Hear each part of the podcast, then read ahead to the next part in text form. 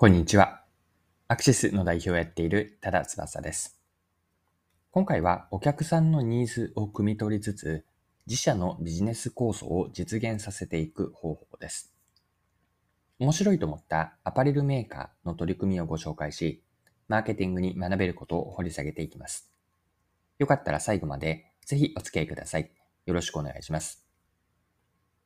カジュアル医療大手のアダストリアが自社で運営する EC サイトで取扱い商品を拡大するとのことです。自社が扱うブランド、自社ブランドに加えて他のアパレルやまた家電メーカーの製品も取り扱うようです。自社 EC なのに他社販売、他社製品も販売するというのは珍しいですよね。狙いはどこにあるのでしょうか？こちらの話というのは日経新聞に取り上げられていたので日経から引用します。同社の EC サイト、.st でこのほど、ペンメーカーのシロカの製品の取り扱いを始めた。電気圧力釜や全自動コーヒーメーカーなど7月6日時点で 13, 13商品を販売している。このほか美容家電のヤーマンやシンガポールのアパレルブランドラブボニトも扱う。アマゾンや楽天市場などの大規模 EC セールとは異なり、取り扱う商品は何でもありではなく、当社のブランドと親和性があり、販売スタッフがおすすめできる商品を選んでいる。こちらはアダストリアの田中淳一マーケティング本部長のコメントです。例えば、シロカの家電はアパレル店の販売員が家庭で商品を使った時の感覚やキッチンに置いた時の印象をウェブサイトで発信している。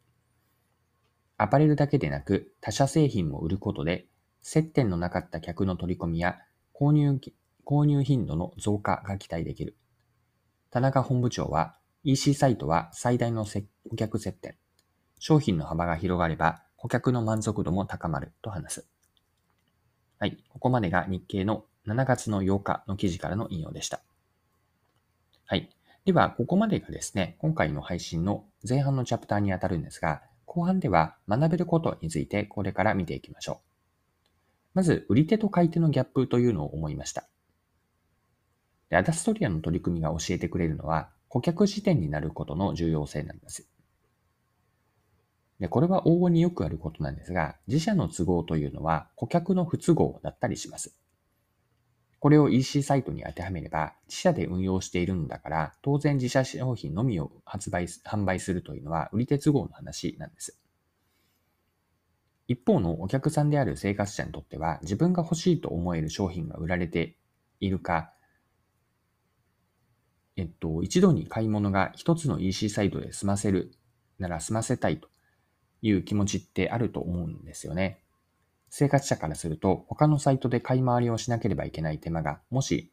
えっと、そのサイトで限定的にしか売られていなければ、その手間が発生するので、え一つのメーカーの商品しかないというのは不便なんです。こうした売り手と買い手のギャップは少なからずあるわけで、アダストリアが自社 EC で他社商品を扱うのは、このギャップを解消するためなんです。とはいえ、他社商品を何でも扱うというのは現実的ではありません。Amazon や楽天と同じ土俵に上がることになるし、おそらくまともに競争しても勝ち目はないでしょ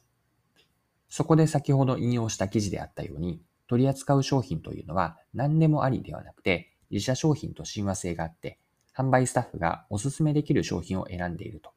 こういうコメントがあったあったんですが、このようなアプローチをとっているわけです。自分たちの目利き力とか発信というのを最下の源泉にし、自社 EC でこだわりのある商品の提供を目指しています。はい。ではですね、そろそろまとめに入るために学べることを整理しておきましょう。ビジネスの成功のポイントは、お客さんが求めていることと、自分たちのやりたいこと、この二つの交差点、重なるところにヒントがあるんです。アダストリアの場合は、お客さんは一つの EC サイトでまとめて欲しいものを買いたいと思っています。ここに自分たちが本当に良いと思えるこだわりを入れて独自性を出しているわけです。お客さんが言われるがままの全てをやるわけでもないし、かといって自社都合の独りよがりになるわけでもない。この最適なバランスを見極めるのが、お客さんの立場を社内で代弁するマーケターの役割だと思っています。はい、そろそろクロージングです。今回はアパレルメーカーのアダストリアの EC サイトでの取り組み、自社商品だけではなくて他社の商品も扱うという取り組みからマーケティングに学べることを見てきました。で最後にお伝えした内容のところをもう一度まとめておきますね。お客さんと自社の交差点という話だったんですが、うんと、お客さんが求めていることと自分たちのやりたいことの交差点にビジネスのヒントがあると、こういう話だったんです。お客さんから言われるがままの全てをやるのでもないし、一方で自社都合の独りよがりにもならない最適なバランスが大事で、このバランスを見極めるのがマーケターの役割です。はい。今回も貴重なお時間を使って最後までお付き合いいただきありがとうございました。それでは今日も素敵な一日にしていきましょう。